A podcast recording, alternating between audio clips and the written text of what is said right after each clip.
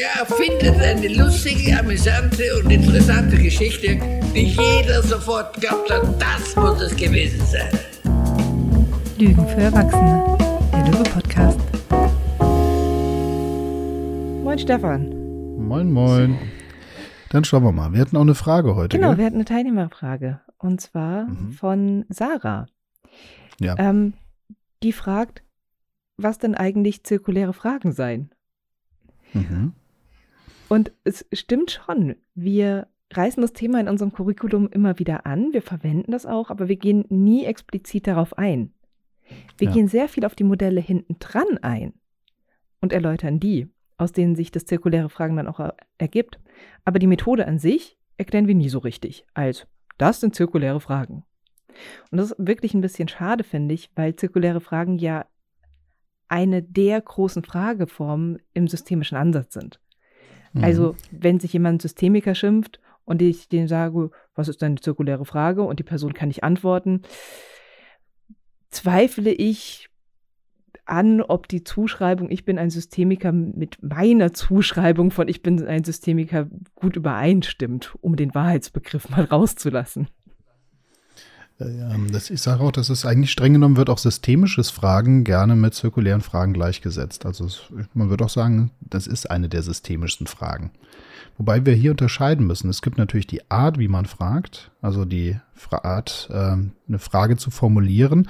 Aber es gibt auch, sage ich mal, eine Denke dahinter, die man dabei anwendet. Das heißt, man kann auch eine zirkuläre Frage unsystemisch fragen und man kann sie systemisch fragen. Deswegen äh, ist es nicht nur eine reine Methode, aber gut, da kommen wir hin. Deswegen werden wir wahrscheinlich jetzt gleich erstmal erläutern, was so die Syntax ist. Also, was ist eine zirkuläre Frage? So die, ich sag mal, die ähm, Lügen für Kinder Antwort. Und wahrscheinlich müssen wir dann ein bisschen reinzoomen, was äh, aber das, das zirkuläres Fragen eigentlich nur eine Methode ist, hinter ein, was aber ein ganz anderes Ziel verfolgt, nämlich Zirkularität aufzudecken. Mhm.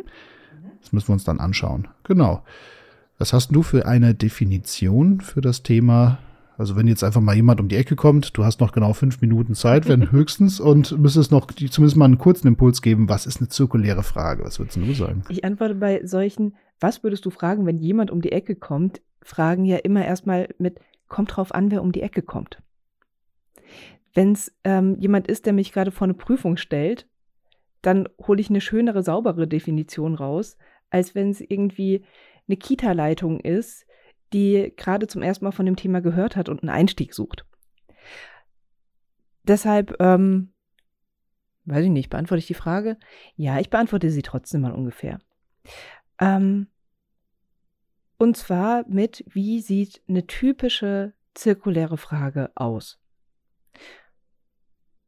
Und das ist, A wird gefragt, was B denken oder fühlen, empfinden könnte. Oder auch wie B zu irgendeinem Thema stehen könnte. Also anstatt, dass ich Johanna direkt frage, Johanna, wie stehst du eigentlich zur Erweiterung unseres Teams? Frage ich, Max, sag mal, was denkst du, wie steht Johanna zur Erweiterung des Teams? Mhm. Und das kann ich entweder in Anwesenheit der betreffenden Person machen oder ich kann auch nach ähm, gerade nicht anwesenden Personen fragen. Ich kann im Mitarbeitergespräch fragen, was denken Sie, woran würde Ihr Chef denn merken, dass Sie, ähm, dass Sie einen Schritt in die richtige Richtung gemacht haben, was auch immer die richtige Richtung ist. Oder ich kann es in Anwesenheit des Chefs fragen, der dann wiederum darauf eingehen kann. Das wäre meine ganz, ganz kurze Antwort. Und dann würde ich eigentlich warten, was für Rückfragen die Person hat, die genau vor mir steht. Ja. Ähm, eine typische Rückfrage wäre, warum sollte man das tun? Genau. ja, warum fragt man die Leute Warum nicht direkt? Leute Und was, direkt? Und ich, was mache ich dann mit der Information, die ich dann kriege? genau, und, Ja. und das Schöne ist, auch hier kann ich sehr, sehr unterschiedlich antworten, auf sehr, sehr viel unterschiedlichen Abstraktionsebenen. Eine einfache Antwort wäre hier zu sagen, naja, wenn die andere Person nicht da ist, um andere Perspektiven reinzuholen. Wir denken oft einfach aus unserer eigenen Welt heraus. Und wenn ich dann frage, woran würde es Ihr Chef sehen, woran würden es die anderen Familienmitglieder sehen, woran würde es Ihr Hund bemerken, bekommen Menschen einfach nochmal einen anderen Zugang zu einem Thema. nämlich den über das Denken eines anderen Menschen oder das vermutete Denken eines anderen Menschen. Wenn die Personen im Raum sind, haben wir nochmal andere Dinge, die wir damit bewirken können. Wir haben auf der einen Seite, ähm, dass wir Missverständnisse aufdecken können. Dass ich nämlich, ähm, wie sie Johanna danach dazu äußern kann, was Max denn über sie denkt. Und so können wir Annahmen, die Personen übereinander haben, falsifizieren, können klären und können dadurch zu einer günstigeren Form des Missverstehens untereinander beitragen. Auf der anderen Seite können wir aber auch Verstehen aufdecken. Und wie schön ist das denn, wenn man merkt, so dieses, ja, da haben wir schon mal einen Konsens. Das entspannt die meisten Systeme, wenn sie merken, ah, sie sind vielleicht gar nicht so weit auseinander. Und wie mhm. oft sitzen Menschen denn tatsächlich beieinander und befragen sich gegenseitig zu dem, zu genau diesen Dingen. So dieses, wie siehst du das denn, wenn ich das so und so mache? Wie stehst du denn zu diesem Thema, das für mich gerade total schwierig ist? Ähm, passiert selten und wir können fast schon davon ausgehen, dass das nicht passiert, wenn Leute zu uns in die professionelle Beratung kommen. Denn zirkuläre Fragen sind für mich auch definitiv was, was in einen professionellen Kontext reingehört. Ich laufe nicht zu Hause den ganzen Tag rum und spreche mit meiner Familie so. Nee, das ist ein professionelles mhm. Tool. Und ähm, ja, genauso wie ich in der Einzelberatung sagen kann, höchstwahrscheinlich hätte die Person ihr Problem nicht, wenn sie nicht ihr Ziel mit der Strategie verwechseln würde, beziehungsweise Strategie mit Ziel. Deshalb kann ich danach gut fragen, wenn sie zu mir kommt. Kann ich hier sagen, höchstwahrscheinlich gibt es unterschiedliche Ideen dazu, wie unterschiedliche Leute zu einem Thema stehen. Und die sind nicht gut miteinander synchronisiert. Sonst würden die gerade nicht so vor mir sitzen. Also ergibt es grundsätzlich mal Sinn, danach zu fragen. Im schlimmsten Fall stellt man fest, toll, wir haben schon ein gutes gemeinsames Verständnis und dann können wir in den nächsten Schritt reingehen. Mhm. Wenn ich das höre jetzt bei dir, das sind ja, ähm, also zwei Punkte fand ich nochmal interessant jetzt gerade. Ähm, den ersten würde ich gerne noch mal ein bisschen mehr betonen. Das eine ist ja, du sagtest so, das könnte sein, dass wir einfach eine Person fragen, wie sie das einschätzt, wie eine andere Person zu einer Sache oder einer anderen Person steht, ja, so ungefähr. Ne? Ähm, also eine Untersuchung einer dyadischen Beziehung aus den Augen einer Drittperson. Und äh, das wäre vielleicht für mich noch wichtig, dass es sich hierbei um eine dyadische Beziehung handelt, weil selbst wenn man fragt, wie geht es dir mit der Corona-Pandemie, dann ist es trotzdem ja das Verhältnis zwischen, oder, also das ist ja, also wenn ich jemanden frage, wie geht es dir mit der Corona-Pandemie, dann untersuche ich ja das Verhältnis von der angesprochenen Person und dem Konzept Corona-Pandemie, was auch immer die darunter versteht und kriegt dadurch Informationen. Zirkulär wäre dann, was ich glaube, wie es der Person mit der Pandemie geht, heißt aber, ich mache eine sogenannte Triade auf. Das ist ein wichtiger Begriff aus dieser Ecke, nämlich ich bin quasi in einem triadischen Prinzip drinne. Ich untersuche eine Dyade, also eine Beziehung im einfachsten Fall zwischen zwei Personen aus den Augen einer dritten Person. Ja, also das wäre so die ursprüngliche Form, wie man da immer reingehen würde. Ähm, also damals in der Familientherapie hat man eben gefragt, äh, also man hat versucht, das Verhältnis zwischen zwei Angehörigen einer Familie ähm, zu erfragen, eben aber durch die, äh, mit den Augen der dritten Person. So. Und modern gehen wir hin und übertragen dieses zirkuläre Fragen dann sogar auf Ideen, Konzepte, Begriffe und so weiter und erweitern die Diade, indem wir nicht mehr Personen nehmen. In der ursprünglichen Familientherapie brauchten wir aber für eine zirkuläre Frage immer drei Personen, wenn man so will, nämlich die, deren Dyade untersucht werden sollte und die dritte, die darüber eine Hypothese bildet, ihre Vermutung äußert, ähm, spricht, was kommt. Und spannend war, während wir heute auch genau dieses, was du auch beschreibst, dieses ähm, ja, ich sage mal auch, äh, ohne dass der andere im Raum sein muss, dass wir es zur reinen Informationsgewinnung machen, war damals ist so die klare Sache, nee, das machen wir gerade in deren Gegenwart, weil ja genau dieses Metakommunizieren, was ja dadurch betrieben wird, da das ist ja eine Form von Metakommunikation. Und ähm, damals galt, vor allem zu Zeiten, äh, als das Modell entwickelt wurde von der Mailänder Gruppe, ähm, dass da eben äh, Metakommunikation, der Verbot von Metakommunikation als eine der ähm, Familienregeln mit äh, gestörter Funktion, also gestörter Kommunikation, sage ich mal, ganz groß war. Und daher war dieses in Anwesenheit darüber sprechen ein Tabubruch, der gleichzeitig noch mehr als nur die reinen Sachinformationen hervorgebracht hat, sondern auch ein Feedback. Man konnte auf einmal sehen, wie reagieren die Leute, wenn ich das tue.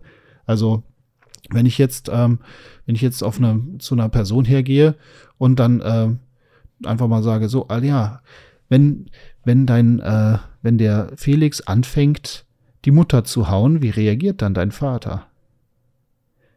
Und das ist sehr spannend, weil wenn jetzt die Schwester, die ältere, dann sagt, ja, der wird, der wird dann lauter. Und wie reagiert deine Mutter auf deinen Vater, wenn er lauter wird? Dann sagt er, er soll jetzt ruhig sein, er vermasselt jetzt alles. Und wie reagiert der Vater wieder? Und dadurch kommt jetzt sehr, sehr schöne Varianten zustande, die man sonst direkt nicht erfragen könnte. Und das Spannende ist eben, die damaligen Familientherapeuten hatten nicht nur die Aufgabe, auf den Informationsgehalt zu hören. Die haben sogar gesagt, mach dich davon frei. Es geht gar nicht um die Info. Es geht darum, dass du die Komplexität der Familie und das Familienspiel äh, sag ich mal, reinszenierst, erzeugst und damit beobachtbar machst, dass es sich abbildet. Und ähm, das heißt, Zirkularität war eigentlich ursprünglich auch die Kompetenz eines Therapeuten ähm, bei, also quasi Informationen über das Verhältnis zu erzeugen, die dann im Raum schweben. Also gar nicht das Gesagte war fast interessant, sondern wer Wer schüttelt den Kopf, wer verdreht die Augen, wer fühlt sich dadurch, wer ist eher zustimmend, wer ist auf einmal in Allianz und wer nickt und sagt, endlich wird's gesagt, wer, wer ist irgendwie beleidigt und schnappig und so. Und auf einmal kommen die eigentlich spannenden Themen, die man dann erfragen kann, stärker zum Vorschein. Also das ist so der spannende Teil zwischen der geschichtlichen Ecke und der aktuell angewandten. Ne? Ich habe da auch, und dass das nichts an seiner Aktualität verloren hat, da habe ich ein schönes Beispiel zu. Da ähm, habe ich mit zirkulären Fragen in der Klinik gearbeitet als ich eine, ähm, ja, als ich einfach eine Familie da hatte.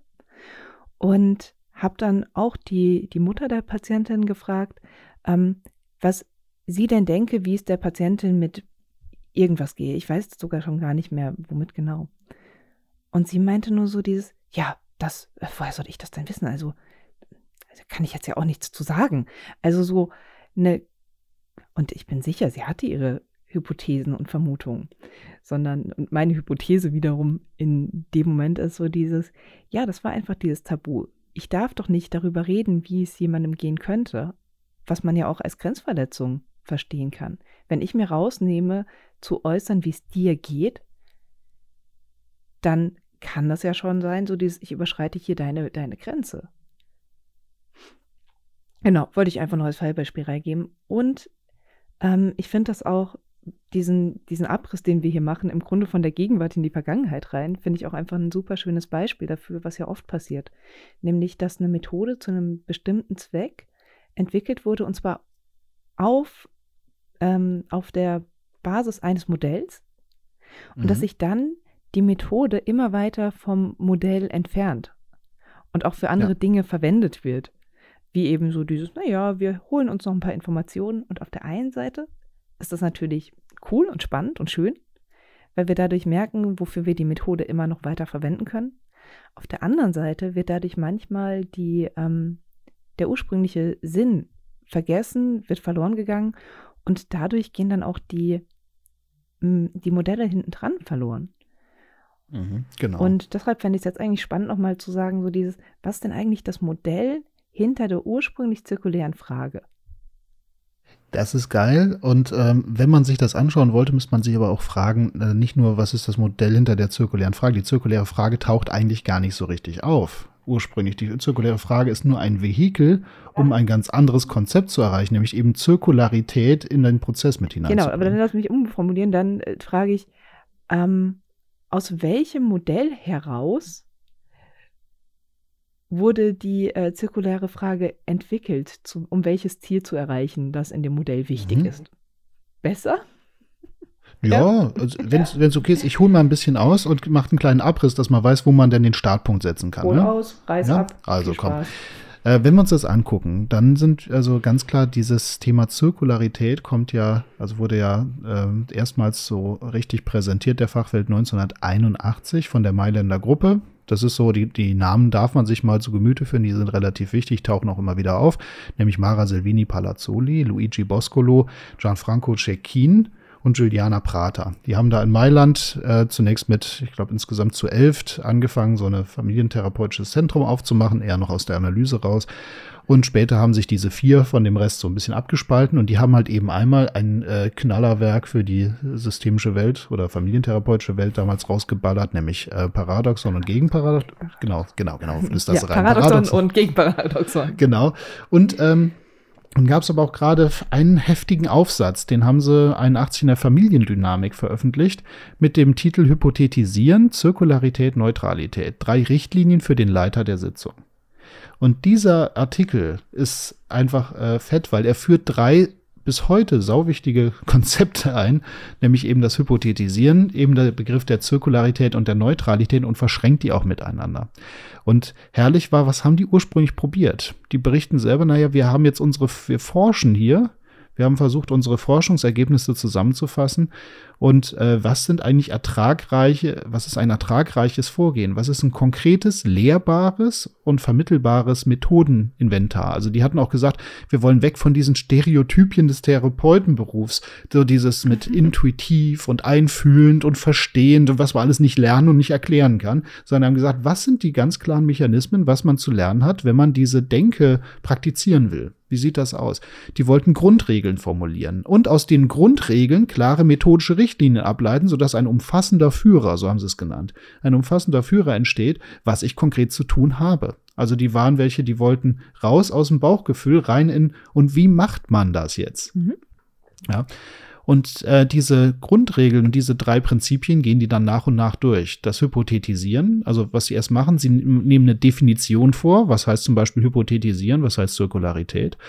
Dann stellen sie die theoretischen Konzepte dahinter vor und liefern dann eine Menge Beispiele. Und das machen sie in diesem Artikel und der ist bis heute maßgeblich prägend für sowieso die damalige Familientherapie, aber auch bis heute noch relevant für das, was wir als systemisches Arbeiten nennen. Also das ist quasi mal die Quelle ähm, und da diese Quelle schön zu lesen ist, empfehle ich fast schon, wenn man nach solchen Begriffen, nach diesen drei Begriffen sucht, findet man in dieser Quelle fast die besseren Definitionen, weil die damals sich auch noch Mühe gegeben haben, verständlich zu schreiben. So ging es mir zumindest. Hm? Sagst die Quelle bitte nochmal. Das ist der äh, 1981 in der Familiendynamik veröffentlichte Artikel Hypothetisieren, Zirkularität und also zu hypothetisieren, Zirkularität, Neutralität, Doppelpunkt, drei Richtlinien für den Leiter der Sitzung. So, ja. Das ist also ähm, die Grundlage von, wenn wir jetzt wirklich mal in den Ursprung gehen wollen, wo kommt denn der ganze Spaß her oder wo wurde das zum ersten Mal erwähnt? So. Und äh, spannenderweise Zirkularität wird als äh, Fähigkeit des Therapeuten beschrieben. Also es geht quasi darum, eine Kompetenz zu erwerben, nämlich bei der Befragung von Personen das Feedback, was diese Leute zeigen, was die durch ihr Verhalten zeigen, aufzugreifen, um daraus äh, bessere Modelle und bessere Ideen zu entwickeln, was hier gerade passiert. Klingt ein bisschen strange, aber das heißt, wir stellen okay. ganz bewusst Fragen, erzeugen damit Reaktionen im Raum und sind in der Lage, diese Reaktion im Raum wahrzunehmen und für die weitere, äh, für, weit, für die Entwicklung weiterer Interventionen zu nutzen. Das ist das Spannende. Und ich finde, dass hier nochmal wirklich das was man so rausholen muss an der Stelle immer wieder, ist zu sagen, es gibt mehr Informationen als das gesprochene Wort. Ganz wichtig. Und die Information, die ich kriege, wenn ich frage, wann hast du Geburtstag, ist nicht nur der Geburtstag, sondern auch, wie schnell antwortet die Person, guckt die mich dabei zweifelnd an, hinterfragt die, äh, warum ich das überhaupt frage. Also wir erzeugen immer eine riesige Informationsvielfalt und ähm, müssen deshalb auch immer auswählen. Und es ist sehr, sehr einfach, sich auf die vermeintlichen Sachinformationen einfach nur zu beziehen. Genau, und das ist genau das, wovon Sie auch sagen, es geht hier bei null um die Sachinformation. Es geht nicht um den Inhalt. Sonst könnten wir die Leute ja immer direkt fragen, ja? Was denkt der eine über den anderen? Fragen Sie doch selber. Es geht nicht darum, dass ich das wissen will. Und ich finde aber auch, das hört sich im ersten Moment ein bisschen strange an, aber ich glaube, jeder kennt diese Situation. Dieses Ding von, beim Streit um die Zahnpastatube geht es nicht um die Zahnpastatube. Aber das Konfliktmuster hinten dran ist hochgradig interessant. Absolut. Und das ist genau der Teil, ähm, Sie, ich habe so gerade mal geguckt, die haben auch so schöne Passage drin.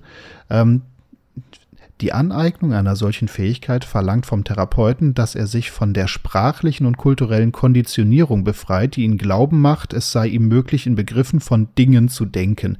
Erst dann würde er die tiefere Wahrheit entdecken, dass wir immer noch in Begriffen von Verhältnissen, das heißt in Beziehungen denken.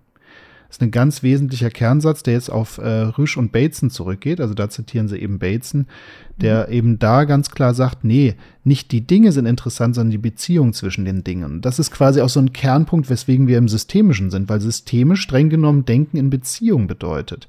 Ja, das heißt, dass wir versuchen, die Be in Beziehung zu denken und nicht mehr im Innenleben, in der Wahrnehmung, in der Interpretation, den Gedanken, Empfindungen. Das war ja gar nicht mehr so interessant für die Mailänder Gruppe. Die wollten schauen, wie können wir die Beziehung zwischen den Elementen, ich sag mal, abbilden und verständlicher machen. Aber natürlich einmal sowohl wir als die, die beraten, als auch die Personen, mit denen wir zusammenhängen, die verstricken sich immer wieder in der Sprache und in den Begrifflichkeiten und kommen dann da gar nicht mehr so richtig von der Stelle. Und natürlich, wir haben eine Komplexität und wir haben ganz viele äh, ganz viel Familienspiele, also Machtspiele, Interaktionsspiele, die in diesen Triaden ablaufen, mit Tabuisieren, mit, Ver mit Verbot von Metakommunikation und Co. Und genau da setzt jetzt eben die, das Zirku die Zirkularität an. Wie schaffen wir es, Unterschiede zu erzeugen? Jetzt kommt wieder der Unterschiedsbegriff, aber er wird hier mhm. explizit eingefügt, weil der geht auf Bateson zurück. Ähm, gibt es einfach äh, zwei wesentliche äh, Aussagen, nämlich ein einmal. Unterschied, der einen Unterschied macht. Genau, das ist eben, und wir brauchen, also wie gehen, und man muss dazu sagen, damals war ja auch die Idee, man wollte das System trotzdem verstehen. Das ist noch eine Zeit, wo das System, wo man dachte, ich will verstehen, was hier passiert, um dann auch die nächste Intervention zu setzen, eine Unterbrechung des Musters.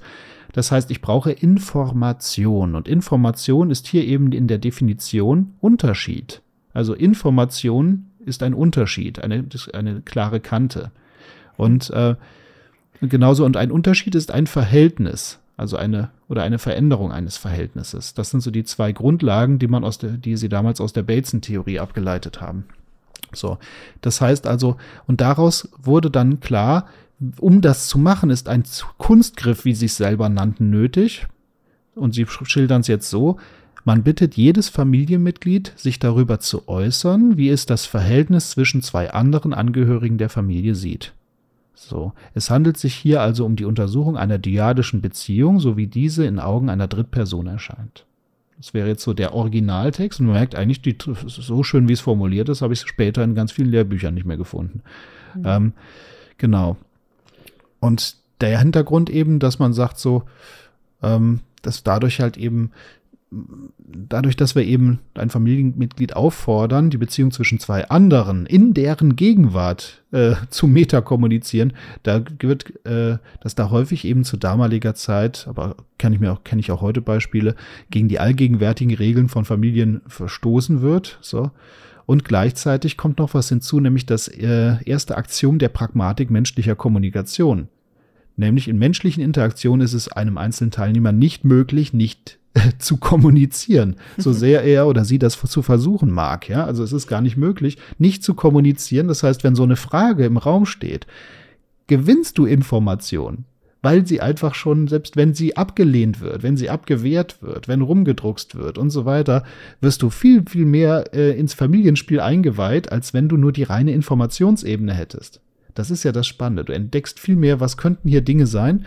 Und hypothetisieren heißt ja auch, du gehst mit einer Idee rein, prüfst diese und änderst sie zur Not und gehst mit einer anderen Idee weiter. Und dieses Ändern deiner Hypothese und deines Vorgehens hat ja damit zu tun, dass du eben gewisse Unterschiede wahrnimmst, die dich dazu einladen, jetzt dein Vorgehen zu ändern. Und gute Therapeuten sollen die Kompetenz haben, genau eben auf dieses, was im Raum passiert, und was hier dadurch für Informationen entstehen, diese abernten zu können, eine Frage zu stellen und am besten ja von dem äh, von der Reaktionsgeschwindigkeit von Augenwinkel her und so weiter zu sagen, spannend, was hier gerade passiert. Und weil du gerade sagst, dass die ähm, das Ziel ist, genau das abernten zu können und damit dann was machen zu können. Ich habe gerade schon so ein paar Teilnehmerinnen und Teilnehmer im Ohr, die mich angucken und fragen, ja, aber was machen wir denn dann mit der Information? Naja, dann sind wir jetzt bei dem anderen Thema, nämlich eine an, wären wir jetzt in dem Artikel von Ihnen weiter oben wieder, nämlich beim Hypothetisieren. Ähm, die Kunst ist es ja, dass wir unsere Intervention danach ausrichten, was wir für eine Beobachtung haben und ein Modell von der Familie gerade. Das ist jetzt in der Denke noch drin. Das heißt, wir variieren das Modell.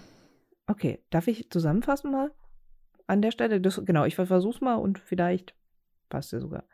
Also die Idee in der Mailänder Gruppe war, wir stellen zirkuläre Fragen, weil wir darüber ein besseres Modell von der Familie erhalten können. Und zwar zum einen darüber, was für Informationen wir tatsächlich bekommen. Wie, wie geht der Vater damit um, wenn die Mutter und der Sohn XY tun?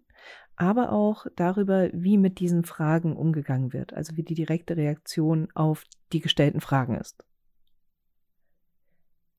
Darüber entwickeln wir ein Modell über dieses System Familie und aus diesem Modell können wir dann Interventionen ableiten, die wir setzen.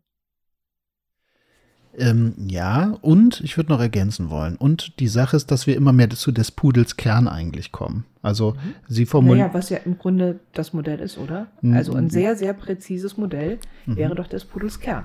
Ja, ja, ja. Wobei man kommt auch zum eigentlich, also das eigentliche Thema lässt sich rausschälen. So könnte man es, also es ist, ergänzt sich ganz gut, aber ich würde es einfach kannst noch. Unter, kannst du es unterscheiden vom Modell der Familie? Naja, das Modell der Familie, das ist ja gerade so die Hypothese. Ähm, ich bin jetzt gerade eher in dem, dass diese zirkuläre Fragen, man, also dass diese zirkulären Fragen gerne gestellt wurden und dann auf Basis dessen, was du erlebt hast, hast du die nächste zirkuläre Frage angepasst, sodass sie brisanter wurde, um dann bei der nächsten zirkulären Frage noch mehr Diaden anzusprechen, die jetzt quasi schon gerade uh, schwierig wurden und so, so dass dann irgendwann ähm, des Pudels Kern hervorkam. So, also das, ich sehe das, ich habe jetzt gerade noch quasi diesen üblichen Prozess äh, vor Augen, wie man mit zirkulären Fragen anfing und diese dann immer mehr ich sag mal, auf die gefürchtete Frage zugingen. Also nehmen wir an, wir haben jetzt beispielsweise das gerade erwähnte, ne, wenn der Felix die Mama knufft, wie reagiert dann dein Vater? Ja, der wird dann laut. Und wie geht's deiner Mutter damit, dass die, dass äh, der Vater laut wird? Ja, und wie geht's und wie reagiert Felix, wenn er mitkriegt, dass die beiden sich streiten? Und jetzt hast du auf einmal eine Verschiebung. Wir sind weg vom Symptomträger, der Felix, der haut, und sind auf einmal bei der Frage, ja, was sag mal, Marina, wie stehst du denn zu der Beziehung zwischen Mutter und Vater? Und das ist eine ziemlich brisante Verschiebung dessen. Das heißt, ja, du hast schon recht, das ist Modell, aber das Modell, da geht mir so ein bisschen die, ähm, das ist noch so ein bisschen sachlich von außen. Aber klar, äh, es wird relevanter für das System. Wir kommen jetzt in eine andere Dimension rein. Ja? Mhm. Deswegen bin ich da eher so dabei. Also ja? auch so ein bisschen, auch so ein bisschen dieses, und in dem Moment geht es nicht nur darum, dass der Therapeut Erkenntnisse hat, mhm.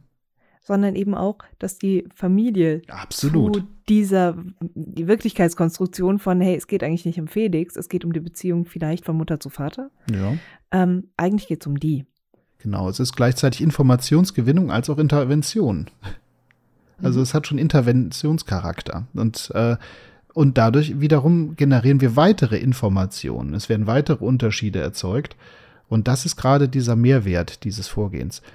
Ich, fand, ich fand so herrlich, sie, sie äh, die formulieren es ungefähr so, so gleitet der Schuss durch die Kette, bis das Muster des Gewebes klar zum Vorschein kommt, ohne dass die Notwendigkeit besteht, die am meisten erwartete und daher am meisten gefürchtete und abgewehrte Frage zu stellen. ja. So, also in dem Fall, ne, wie, wie geht's denn, mhm. wie, wie ist denn die Beziehung zwischen Mutter und Vater? Diese Frage ist die meist abgewehrte und wird am meisten verschoben auf den Symptomträger, aber so kommen wir hin. Okay. Ja. Also das ist spannend. Also da sind so die, ähm, also dahinter ist weniger eine Frage.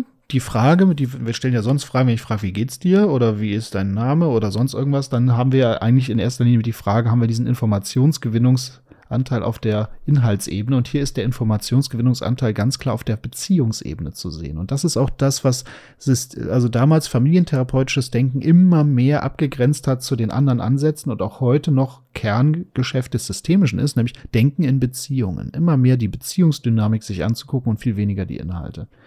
Das ist jetzt so, und das ist, daher ist auch die zirkuläre Frage eine der Kernfragen. Ja. Und was natürlich jetzt, was Sie in diesem Artikel noch schön machen, Sie schildern ganz verschiedene Formen von zirkulären Fragen. Also wo Sie sagen, und jetzt Beispiele. Wir liefern Beispiele, fünf Stück oder so. Äh, wie, auf welche verschiedene Arten kann man zirkuläre Fragen stellen? Jetzt ist die Frage, wollen wir da noch drauf eingehen oder haben wir jetzt schon genug gebabbelt? Äh, wir haben genug gebabbelt, aber jetzt, wo du es angeteasert hast, mach doch noch mal zwei, drei. Also, ähm, das erste ist relativ offen, nämlich dass man. Für die Lesefaulen, die sich noch nicht einen Artikel gesucht haben. Ja, ja, das ist wahr. Der ist auch leider, muss mal leider kostenpflichtig, aber lohnt sich. Ähm, genau. Das heißt, äh, wenn wir zum Beispiel, äh, also dass wir zum Beispiel schauen, was, wie verhalten sich Leute spezifisch unter spezifischen Umständen. Und das war auch ganz spannend, weil äh, man wird ja sehr gerne nach Gefühlen und Interpretationen fragen, aber ne, dass man einfach ganz konkret fragt. Also wenn da jemand äh, eben Tobsuchtsanfälle hat, so wie ich es gerade gesagt habe. Ne? Ähm, also wenn Felix zu, äh, zu toben beginnt und die Mutter haut, was macht dann dein Vater? Und wie reagiert die Mutter auf das, was er tut oder nicht tut? Heißt, wir gehen weg von den Gefühlen, Interpretationen, wir lassen Verhalten beschreiben. Zirkuläre Fragen helfen, um die Verhaltensebene zu kommen. Nicht wie geht's damit, wenn das Kind schreit, sondern wer macht eigentlich hier was? Und wie reagiert der und wie verhält der sich und wie verhält der sich? Ähm, also da um die Ecke zu gehen. Das ist ein und ganz hier, klassischer Move. Mhm. Ähm, wenn ich mich nicht ganz täusche, ordnet sich ja auch diese, hier dieses ein, dass wir hier nicht sagen würden, die Mutter ist dann traurig, sondern die Mutter zeigt sich genau. dann traurig. Weil dieses mich traurig zeigen ja wieder einen kommunikativen Aspekt für alle anderen Beteiligten des Systems hat. Absolut, genau. Und von daher, selbst wenn die Mutter in dem Moment das rein strategisch täte, mhm. und überhaupt keine emotionale Empfindung da hinten dran hätte, hätte es dennoch eine Wirkung auf den Rest der beteiligten äh, Menschen in dem Moment. Ja, genau. Und Deshalb, die Mutter zeigt sich traurig. Das ist das, was interessiert. Was innen drin interessiert, äh, passiert, interessiert hier nicht. Genau. Und dann würde man wahrscheinlich noch sagen, das ist der zweite Schritt schon, wie zeigt sie sich denn traurig? Weil das ist ja, ne? Und dann kommen wir hin, ja, sie, sie äh, weint oder sie legt die Hände in, in, ins, also legt das Gesicht in die Hände oder ähm, sie rennt raus und ähm, oder sie sagt, ich bin traurig, jetzt werde ich gerade traurig. Also was ist denn die Art? Und dann ist das ist das Verhalten und wie reagiert denn gleichzeitig das Kind darauf? Wenn also fragt man so, wie reagiert dein kleiner Bruder, wenn die Mama sich traurig, äh, wenn sie wenn die quasi dann die Hände ins Gesicht legt und wie reagiert dann der Papa? Ja, der dreht sich um und geht dann raus und also das ist das Spannende. Also die erste Variante, wir betonen jetzt spezifisches Verhalten unter spezifischen Umständen, statt dass wir auf Gefühle und Interpretationen eingehen, bei denen wir super schnell wieder in den Wirrungen der Sprache drin sind. Ja, das wäre so der erste Schritt. Und das zweite hast du jetzt gerade schon geteasert, nämlich, dass wir Verhaltensunterschiede herausstellen ähm, statt dass wir Eigenschaften verwenden. Das ist auch ein ganz wesentliches Ding, diese Kerndefinition, Eigenschaften, da sind wir recht schnell raus aus dem Ganzen. Ähm, also dann sind wir schnell raus aus der Unterschiedsbildung. Wir wollen wieder Verhaltensunterschiede. Und als Beispiel, so, wenn jemand sagt, so, ja, boah, wir wohnen mit den Schwiegereltern zusammen und die sind dauernd am Nörgeln, die sind so ständige Nörgler. Das ist, das ist eine Konstruktion, die ist schwer auflösbar, ja. meine, also meine Lieblingsfrage an der Stelle ist dann auch immer Nörgeln. Okay, ich kann mir viele Arten von Nörgeln vorstellen. Wie genau nörgeln die denn? Genau, und das wäre das ist das. so ein bisschen, das, ich finde, das geht immer so ein bisschen leichter rein, als zu äh, sagen, ich kann mir unter Nörgeln noch nichts vorstellen. Genau. Was genau tun sie? Ja, was tun sie, so, damit sie zu Nörglern werden? Also was zeichnet die aus, wenn sie nörgeln, wenn sie zu Nörglern werden und wenn sie zu Nicht-Nörglern werden? Also auch hier geht es um den Unterschied hier wieder, ne? Wo ist der Unterscheidung? Und die Informationsgewinnung besteht durch, die, durch das Verhältnis, das anders abzubilden. So, und wenn es dann heißt, ja, die müssen, mischen sich ständig ein und sagen den Eltern, was sie mit uns machen sollen. Ständig. Das heißt, sie sind 24-7 hinter ihnen und sagen ihnen, was sie tun sollen. Genau, so. Jetzt, jetzt kann man auch genauso, oder man geht rein und sagt, und wer mischt sich denn mehr ein? Weil dahinter steht, man kann ja vor, dass ständig ist ja schon sie mischen sich, das heißt also, und sagen den Eltern. Und damit ist ja so, äh, als würden sie, sowohl die Großeltern im gleichen Verhältnis, im gleichen Worte wie Humbledy Bumbledy da sitzen, ihre Sätze ergänzen und als würden die Eltern gleichermaßen beide gleich nah da sitzen. Und da geht's schon los, da kommt die zirkuläre, also da kommen die Fragen rein, so, wer mischt sich mehr ein, deine Großmutter oder der Großvater? Der Opa. Ah ja. Und bei wem wischt er sich wer ein? Bei deiner Mutter oder bei deinem Vater? Bei meinem Vater. Da sind jetzt noch informationsgewinnende Sachen. Erstmal die zirkuläre Frage ist dann spannend. Äh, und wen Ja, wobei in dem Moment, in dem der Opa mit im Raum sitzt ist es und darauf reagiert, ist, Ist es es- hochinteressant, ist auch mal zu dem einen kleinen Blick rüber zu werfen und darauf zu achten, ob der befragte Junge gerade einen Blick rüber wirft, um Genau. zu checken, ob das gerade noch Genau. okay ist, dass er diese Informationen reingibt. Genau. Oder ob man schon so merkt, okay, der reagiert gerade auch mit, hm, ich bin hier gerade vielleicht in einem halbwegs sicheren Namen und der nette Mann mit dem großen Bart hat so, hat so nett gefragt, ich antworte mal. Genau. Das, das ist genau der Teil. Und dann kann man richtig schön weiterfragen. Und wen irritiert es mehr, wenn, der Groß, wenn, der, wenn sich der Großvater einmischt? Deine Mutter oder dein Vater? Jetzt sind wir drinne. Vollladung. Jetzt kommen wir immer mehr, stellt sich's raus. Wer, wen irritiert es mehr, wenn sich der Großvater einmischt? Deine Mutter oder dein Vater? Und Kind sagt halt, ja, die Mami natürlich. Sie will dann, dass der Papi ihm das verbietet. Oder Und sonst wirklich- irgendwie. Ja, und, und man muss sich einfach gerade wirklich diese Szene mit den Leuten vorstellen und denen Gesichter geben und wie die reagieren können. Und man merkt, da sind so viele Informationen drin. Ja, absolut. So, und dann haben wir, und das ist jetzt so die, also die erste Variante war ähm, eben spezifisches Verhalten unter spezifischen Umständen, statt weg von Innenleben. Das andere war Eigenschaftsbegriffe und Verallgemeinerungen sofort auf kleine Unterschiede umbauen.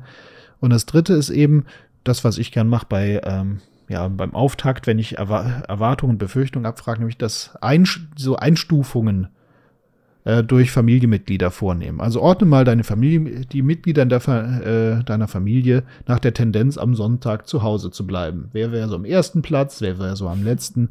Ähm, oder genau. So, dann genauso. Und wenn die Mama weint und nicht mehr reden möchte, wer von, wer hat denn so die besten Kompetenzen, die, sie wieder aufzuheitern? Für, weil, wo ist es denn wahrscheinlicher? Wer schafft es am einfachsten, wer schafft es am schwersten? Bilde mal eine Rangfolge. Ähm, und dann werden aber immer mehrere Leute befragt. Diese Rangreihe lässt man nicht nur eine Person bilden, sondern die wird dann von mehreren Leuten dann mal diskutiert, ausgehandelt und gibt ganz viel über, ich sag mal, auch Koalitionen, über äh, Bündnisse, über ähnliches Preis. Ja, Und hier, das ist was, was ich in der Moderation von solchen Sachen wichtig finde, dass man manchmal auch wirklich vorher noch reingibt, so dieses, die anderen werden, sie werden auch befragt werden. genau. Gerade am Anfang, dass jetzt nicht der Eindruck entsteht, so dieses, ich frage jetzt Felix nur aus und äh, Felix darf jetzt die Wahrheit erzählen, Mhm. sondern dass man wirklich sagt, so dieses Felix, mich interessiert erstmal, wie siehst du das? Danach interessiert mich auch, wie die anderen das sehen. Das ist der Moment, in dem die anderen sich meistens zurücklehnen, weil sie schon verstehen, okay, wir kommen auch noch dran. Sonst Ja. kann man sich manchmal in die Nesseln setzen, weil Menschen sagen, so die irgendwann rausplatzen mit diesem, aber ich sehe das ganz anders. Und wenn man dann sagt, ja, sie kommen schon noch dran, kann es oft wirken wie so ein nachgeschobenes Ding. Das finde ich in der Moderation von diesen Sachen immer ganz gut zu beachten. Mhm. Wobei das ja eine der modernen Moderationsweisen ist. Früher wäre das genauso, wo ich sage, Ja, schön, jetzt kommt hier genau die Dynamik zum Vorschein. Müssen wir immer überlegen, dass das alles noch, ähm, ich sag mal, ehemalige Psychoanalytiker waren, die sich gefreut haben, immer wenn es nach vorne poppt. Das heißt, während wir das gegebenenfalls müssen aufpassen, dass Und? wir das nicht nur problematisieren, sondern auch als wertvolle Information verstehen. Durchaus, aber wir hatten damals halt auch, glaube ich, einfach äh, gesamtgesellschaftlich noch eine andere Kultur. Ja. Ähm, Therapeuten und Leiter von solchen Sessions hatten eine andere Stellung, waren ja noch mal mehr die Götter in Weiß, denen man sich ergeben hat, die Fachleute, während man heute ja, oder zumindest ich versuche mehr auf Augenhöhe, mehr auf Transparenz zu gehen. Von daher nee, nicht grundsätzlich schlecht, aber ich glaube auch die Erwartungshaltung von Menschen, wenn sie heute ähm, zu sowas hingehen, ist eine andere und spielt da ja auch immer wieder nochmal mit. Mhm. Ja. Aber So. ja, spannendes Thema vielleicht auch noch für ein andermal. Mhm. Genau. Stefan, Ja. was hast du noch zum Thema? Ach, ich glaube, ich, ich, glaub, ich muss noch eine Variante loswerden von den Mhm. zirkulären Fragen, die ich schön finde, äh, nämlich die, die ähm, Veränderung in Bezug auf ein bestimmtes Ereignis setzt. Das ist, äh, wenn wir jetzt, dieses, woran würde denn, ähm, was wäre denn bei der Mama anders, wenn der Papa dies und das täte? Oder woran würde die Mama merken, dass es für den Papa entspannter geworden ist? Mm, ja, nee, nicht ganz. Nee, die nicht. Nee, die nicht, aber die ist auch schön. Ähm, Okay. Mir ging es eher darum, ähm, wenn jemand kommt und sagt, unser Kind oder, oder mein Partner war schon, oder mein, unser Kind ist äh, schon immer anstrengend gewesen. Also wenn so eine Geschichte kommt und man hat jetzt so eine Hypothese, wie beispielsweise es könnte mit der Arbeits, äh, mit dem Verlust der Arbeit des Vaters zu tun haben. Ja. Und das ist ganz herrlich, wenn man so ein, äh, so ein, ne, eine jüngere Schwester zum Beispiel fragt, so, also deine Mutter sagt, der Marco sei schon immer ein schwieriger Junge gewesen. So, Aber was meinst du, haben deine Mutter und dein Bruder mehr gestritten, bevor dein Vater arbeitslos wurde oder danach? Das ist jetzt schön, weil du man merkt hier, wir haben eine Hypothese und jetzt gehen wir rein und bauen diese in Form einer zirkulären Frage rein. Und spannend ist, wenn das Kind dann redet, ah ja, danach, danach, die Mama wird jetzt viel zorniger und viel nervöser, aber sie muss dann immer direkt wieder aufhören, weil der Papa sich dann so, der äh, Papa dann unruhiger wird. Ja? Also, ähm, das sind so, das ist so dieses Ereignis, also wie stehen gewisse Ereignisse, auch Events, die die Familie betreffen, in Relation mit dem herausfordernden Verhalten. Wir haben ja immer so damals auch diese These gehabt, der Symptomträger ist ja aus, also dass da auch ähm, ich sag mal, gewisse Ereignisse in der Familie Auswirkungen haben. Und das äh, so ein Indikator, die haben ja damals sehr strategisch gedacht fürs Hypothetisieren, war, wenn jemand also wenn schon so ein ständig kommt oder das Kind hat sich ja, war ja schon immer so und so und so, äh, dass das eine Auflösung, dass eine Unterschiedsbildung hier nötig sein könnte, um das auch zu differenzieren und gegebenenfalls eine Hypothese, eine Kausalhypothese, die man ja durchaus haben kann, dieses Event hat die Familie beeinflusst, kann man dann über zirkuläre Fragen gerne mal testen. Aber man fängt natürlich mit den Personen an, die das erstmal nicht betrifft. Und mhm. ähm, falls dabei nichts rumkommt, dann verwirft man die Hypothese, macht eine andere. Und das zeigt auch hier, ist zirkuläre Fragen heißt nicht, die perfekte Frage zu stellen, sondern die zirkuläre Frage als ein äh, Instrument der Informations-, also Unterschiedsgewinnung zu verwenden und auch keine Angst davor zu haben, äh, als Resonanz zu erfahren, okay, ich bin gerade auf dem Holzweg. Aber deswegen ist das vielleicht für die Leute, die heute eine Weiterbildung bei uns machen, so schwer zu verstehen oder was mache ich jetzt damit? Damals hat man sich wirklich davor hingesetzt und schon Hypothesen gebildet, was wird die Dynamik sein und wie kriegen wir die noch klarer und wie kriegen wir die verstört? Und dieses, wie kann ich die Leute unterstützen, dass sie selber sich eigenmächtig äh, jetzt befähigen, wieder weiterzukommen, das war damals nicht die Denke. Und es ist auch in manchen Fällen heute nicht kein günstiger Ansatz, weil Leute sich in ihm im Kreise drehen können. Ja, mhm. das heißt, auch für heute finde ich diese Denke hochaktuell, insbesondere wenn man sich mit sehr komplexen, eingefahrenen Mustern beschränkt, die mit einer Wunderfrage, also die seltsamerweise Formen von Intervention und Behandlung quasi torpedieren, also wo das Muster seine eigene Bearbeitung verhindert. In dem Moment würde ich wieder klassisch werden und sagen, lass uns noch mal klassisch familientherapeutisch arbeiten und vielleicht auch nicht nur äh, ressourcenfokussiert, lösungsorientiert, weil das birgt dann immer die Gefahr, dass wir sagen, ah, sie geben mir keinen Auftrag, ja, dann äh, kann ich jetzt nicht mit ihm arbeiten oder naja gut, aber sie haben ja die Potenziale und wenn sie sagen, dann wird es gute Gründe geben, dass wir da jetzt nicht so weiterkommen. Äh, Im Falle dessen, wo die Muster ihre eigene Bearbeitung verhindern, lohnt es sich, diesen eher strategischen systemischen Ansatz auch mal zu verinnerlichen. Er ist bloß unheimlich schlecht kompatibel mit einem lösungsfokussierten, ressourcenfokussierten Ansatz aber ganz hervorragend kompatibel mit einer konstruktivistischen Grundhaltung und mit dem Prinzip, wenn was funktioniert, tu mehr davon, wenn was nicht funktioniert, lass es, mach was anderes. Und auch dieses, wo ich immer wieder sage, so dieses Ja, und wenn Lösungsorientierung nicht funktioniert, lass es, mach was anderes. Das gilt auch hier. So. So. Dann. Ähm, ja, ich hatte Spaß und fand es spannend, sich nochmal auszutauschen. Ähm, und bin aber auch jetzt gespannt, was für Fragen vielleicht auch die, wer auch immer gerade zuhört, nochmal aus diesem Gespräch hat. Weil mir ist immer wieder aufgefallen, ah, man könnte doch mal das ein oder andere definieren, die oder die andere Abweichung ähm, und den Seitenstrang hätte man noch aufmachen können. Vielleicht ist aber auch jetzt einfach das Thema zirkuläre Fragen komplett beantwortet. Ähm, und es gibt andere Fragen, die noch im Raum schweben. Wie auch immer. Ähm, wir freuen uns wirklich sehr, sehr, sehr über Feedback, über Rückmeldungen, über wovon gerne mehr, über wovon gerne weniger oder auch was gerne anders.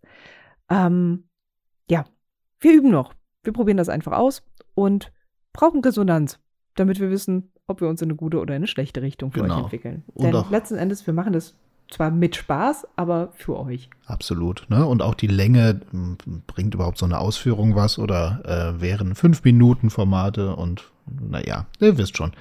Okay, dann danke Ronja, hat Spaß gemacht. Danke Stefan. Hm. Hm. Mach's gut. Ciao, ciao.